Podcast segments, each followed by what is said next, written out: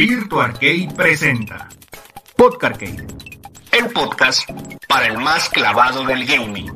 Get ready. y para aquellos no tan clavados. Congratulations. Checkpoint. Hey, ¿qué tal amigos de Virtua Arcade? Espero que se encuentren bastante, bastante bien. Yo soy Ulises de la Rosa y en esta ocasión nos encontramos de vuelta en Podcarcade, episodio número 4 de esta segunda temporada. Y en esta ocasión nos vamos a ir un poco más directos. No va a haber como tal la sección de, de noticias así por separado. Va a ser un, un conjunto de todo. En, en esta ocasión lo voy a hacer así. Es un pequeño experimento y vamos a ver cómo resulta. Vamos a ver si es más intuitiva esta manera de presentar el contenido. Así que nada, ya se la saben, esto es Podcarcade. Comenzamos. Prepárate para escuchar los mejores análisis sobre la industria del gaming. Solamente aquí en Podcarcade. Y bueno, en esta ocasión vamos a comenzar de esta manera también por temas de tiempo, ya que eh, creo que no dispongo en esta ocasión del mismo tiempo para crear el contenido así como lo suelo hacer. Aparte de que sería más largo el episodio y todo eso, entonces vamos a hacerlo aquí un poco más directo. Vamos a comenzar con el tema principal de la semana, el cual es los anuncios de este 2021 y eh, esto va más enfocado al E3, ¿saben? Va más enfocado a los eventos que se hacen sobre videojuegos, lo cual es algo extraño de lo que voy a estar hablando ahorita, pero voy a hacer un pequeño paréntesis aquí, porque de momento las personas que están viendo esto en YouTube eh, se darán cuenta que de fondo eh, se está reproduciendo un gameplay de Dead Cells. Y esto lo estoy haciendo porque es el juego recomendado de la semana, por así decirlo. Ya lo había eh, citado en el apartado de noticias del episodio anterior. Para quien no lo ha escuchado puede ir a, escucharlo. Y, me refiero que lo había citado en el apartado de noticias porque en esta semana salió un nuevo DLC para Dead Cells. Quien no sepa qué es Dead Cells aún es un Metroidvania. Ya saben, este género que, que, se llama así por Metroid y por Castlevania. Eso es un, un género Metroidvania. Es un Metroidvania ahí de plataformas, roguelike, es, una pasada, está súper chido. Y denle, denle su oportunidad porque tampoco es un juego tan largo como un Castlevania o como un Hollow Knight o como un... Tal, tal vez ahí se va con Blasphemous en cuanto a duración del título. Pero eh, lo traigo porque me parece una pasada visualmente, eh, mecánicamente. El gameplay se ve súper chido. Entonces, denle una oportunidad también porque salió un, nuevo DLC esta semana. Y bueno, ya hay actualmente disponibles dos DLCs. Hay disponible tres DLCs, si no me equivoco. Y uno gratuito. Ahí para corregir la información. Y en este momento está en descuento en, en, la, en la Nintendo eShop. Porque eh, para los que tengan Nintendo Switch Online y sean de Europa, hay una versión ahorita donde pueden jugar el, título completamente gratis hasta el 2 de febrero, si no me equivoco. Entonces, nada más es para los Europa. O sea, si no sabías, corre ahorita a jugarlo, descargarlo y a jugar hasta donde puedas. Porque ya te quedan pocos días. Entonces, aprovechalo. Desconozco por qué no salió esto en América. La verdad, yo estaba esperando a que saliera en América para que más personas pudieran disfrutar de este título. Pero tiene un descuentazo que incluye todos los DLCs. Entonces, se me hace bastante chida esa propuesta. Y aparte tiene un DLC gratuito, entonces tienen Dead Cells para rato. Y si no, también está disponible para PC, para Play 4, para Xbox One, para las nuevas generaciones, para móviles. Entonces, es una pasada. Están viendo de fondo el gameplay y espero se entretengan con este grandioso título. Ahora sí vamos a comenzar con el tema de esta semana.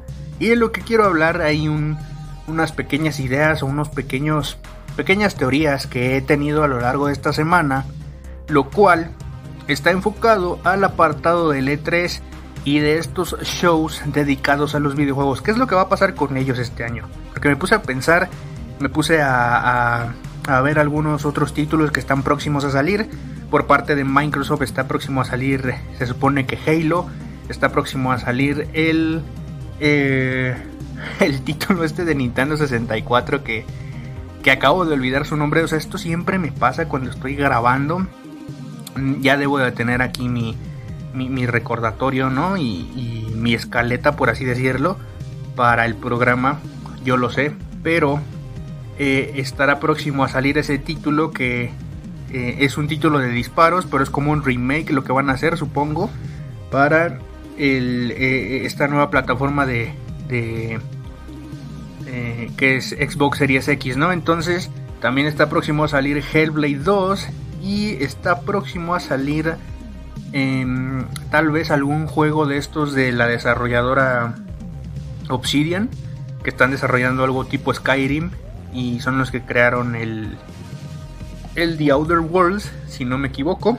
Entonces, Xbox puede tener sorpresillas ahí. Hay rumores que dicen que están desarrollando un nuevo Banjo Kazooie. Y no lo sé, tal vez eh, eh, esta semana de hecho también había surgido un rumor de que posiblemente Microsoft compraba a Playtonic Entertainment, los que los que crearon el, el juego de Yuka Leile. Entonces ellos son Rare en teoría, son los trabajadores originales de Rare y son los trabajadores que originalmente trabajaron con Nintendo. Entonces, posiblemente podrían estarlos comprando para que ellos se encarguen de Banjo Kazooie. O lo que podría pasar es que Nintendo podría estarlos adquiriendo también, porque en Twitter eh, los, desarrolladores, los desarrolladores de Playtonic Games. Eh, eh, como que tiran muchos guiños a Donkey Kong constantemente, entonces se ve que quieren hacer algo con Donkey y habrá que ver qué pasa con ese estudio. Pero eso es por parte de Microsoft, por parte de PlayStation. Ya sabemos que, dicen ellos que el nuevo God of War, que el nuevo Horizon, la secuela de Spider-Man. Entonces hay cosillas ahí que también pueden mostrar. Nintendo ya sabemos que tiene un montón de títulos ahí que ni siquiera los voy a nombrar porque me voy a tardar horas aquí eh, mencionando y especulando acerca de, lo, de todo lo que pueden lanzar este año. O sea, Nintendo es el que sabemos que va a lanzar muchísimas cosas. Los demás están un poco más flojos, pero me quiero recargar un poco en el apartado del E3 porque ¿cómo será este E3? O sea, el tema de la pandemia ya ha venido haciendo... Eh, eh, ha venido ocasionando retrasos tras retrasos, tras inconvenientes y percances de todo tipo en la industria de los videojuegos, aún así siguen saliendo videojuegos y aún así ha sido la industria que más se ha visto beneficiada por esta situación. Eso es obvio porque muchas personas que, estaban encerradas en sus casas, que jamás pudieron, eh, que jamás jugaron videojuegos y que no podían salir, esa fue su última alternativa, jugar videojuegos. Y, las, las ventas de los videojuegos crecieron muchísimo, pero eh, supongo Supongo yo que, este, este año va a haber muchísimos retrasos. Retrasos que tal vez no se esperaban muchos. Yo sí me espero muchísimos, la verdad. Por parte de Nintendo no me espero retrasos. Y lo bueno de Nintendo es que no, no te está como hypeando meses atrás. O sea, si ya tiene el juego, él te lo va a revelar un mes antes para que el próximo mes ya lo tengas. Eh, cosa que no hace Xbox y que no hace Play. Porque ellos ya te están. O sea, PlayStation ya nos hypeó con el nuevo God of War diciéndonos que sale 2021. Cosa que creo que no va a pasar y al final van a decir, ¿saben qué? Lo vamos a retrasar. Pero. En temas de, de estos shows. Donde. Eh, acostumbraba la prensa y la gente. Y los entusiastas de los videojuegos a asistir como SL3. Asistir físicamente yo creo que ese evento como lo conocemos ya no va a volver a ocurrir. O sea, el del 2019 fue el último de la historia así, de, esa manera, estoy seguro. ¿Por qué lo digo? Porque eh, ya había habido rumores anteriormente de que el E3 se iba a pasar a otro lado y que lo querían hacer de otro modo, que querían reinventar el show, ¿no? Que querían reinventar el espectáculo para que hubiera eh, eh, el debido respeto para la prensa y el debido respeto para los jugadores. Ya se había visto eh, porque las personas pensaban que era una conferencia y la verdad no, el E3 estaba más enfocado originalmente a la prensa, ¿saben? Entonces, yo creo que este año el E3 otra vez va a ser en línea tal vez, o lo que puede pasar es que ya no existe el E3 y nada más se convoque a la prensa para que vayan súper poquitas personas y muestren lo que tienen que mostrar. Ahora, ¿esto le interesa a las compañías? La verdad no lo sé. Tal vez a, Play y a Xbox sí, a Nintendo tal vez no. Nintendo ya sabemos que siempre hace eh, las cosas por su cuenta, pero si no va a haber un show como tal donde presenten los juegos a todos, yo creo que esto tal vez no les interese a las compañías o tal vez no le interesa a Nintendo, tal vez al final le interesa a Nintendo y a Xbox y a Play no, o o a Play y a Nintendo sí y Xbox no, etcétera, ¿no? Todo, todo puede pasar. También puede pasar que cada compañía cree su propia eh, eh, eh, su propio evento digital. Entonces, como tal, puede ser que ya no exista el E3, que yo no creo porque su creador, o sea, el, las empresas, mejor dicho, las empresas que están involucradas en esto, tal vez perderían mucho dinero. Entonces yo creo que van a tratar de reinventar esta onda para que todas las compañías participen. O sea, una cosa es que hagan esto y otra cosa es que a las compañías les termine de interesar la propuesta que, quieran realizar para el E3, ¿no?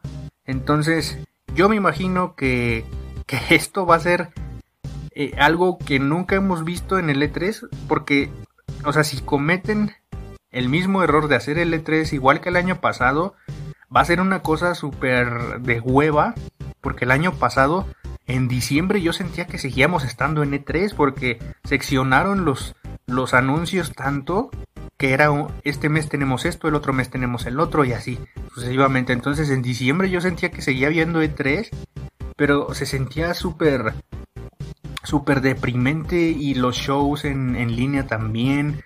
O sea, todavía no aprenden a hacer shows en línea, todavía no aprenden a hacer sus directos.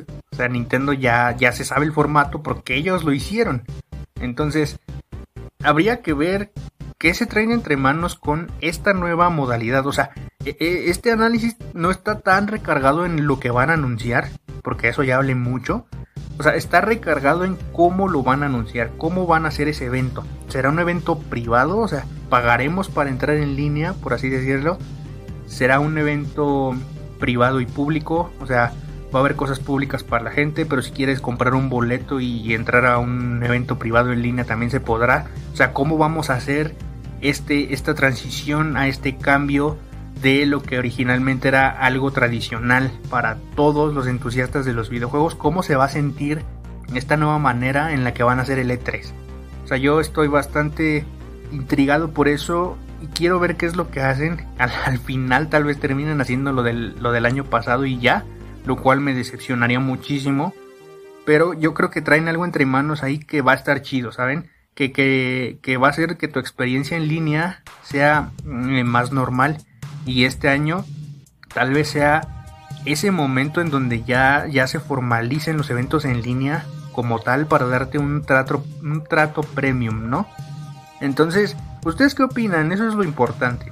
Como notaron, este episodio fue mucho más corto, fue un podcast arcade ahí experimental. De vez en cuando voy a estar experimentando con el programa para ver qué funciona, qué no, eh, cómo reducirlo de, duración. ¿Qué les parece? Ustedes opinen. Eh, y ya, ya tratamos un poquito de noticias, tratamos la recomendación de la semana que es el gameplay de fondo, Dead Cells. Acuérdense, está en descuento ahorita en Nintendo Switch. Pero ustedes qué opinan sobre todo lo que presenté en este episodio? ¿Qué opinan sobre, sobre qué, rumbo van a tomar estos shows eh, electrónicos?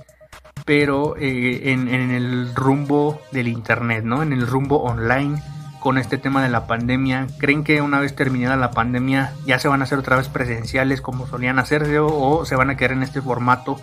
¿Ustedes qué opinan? Déjenme saber en los comentarios, déjenme saber en Twitter, déjenme saber en Instagram, depende de dónde me quieras contactar.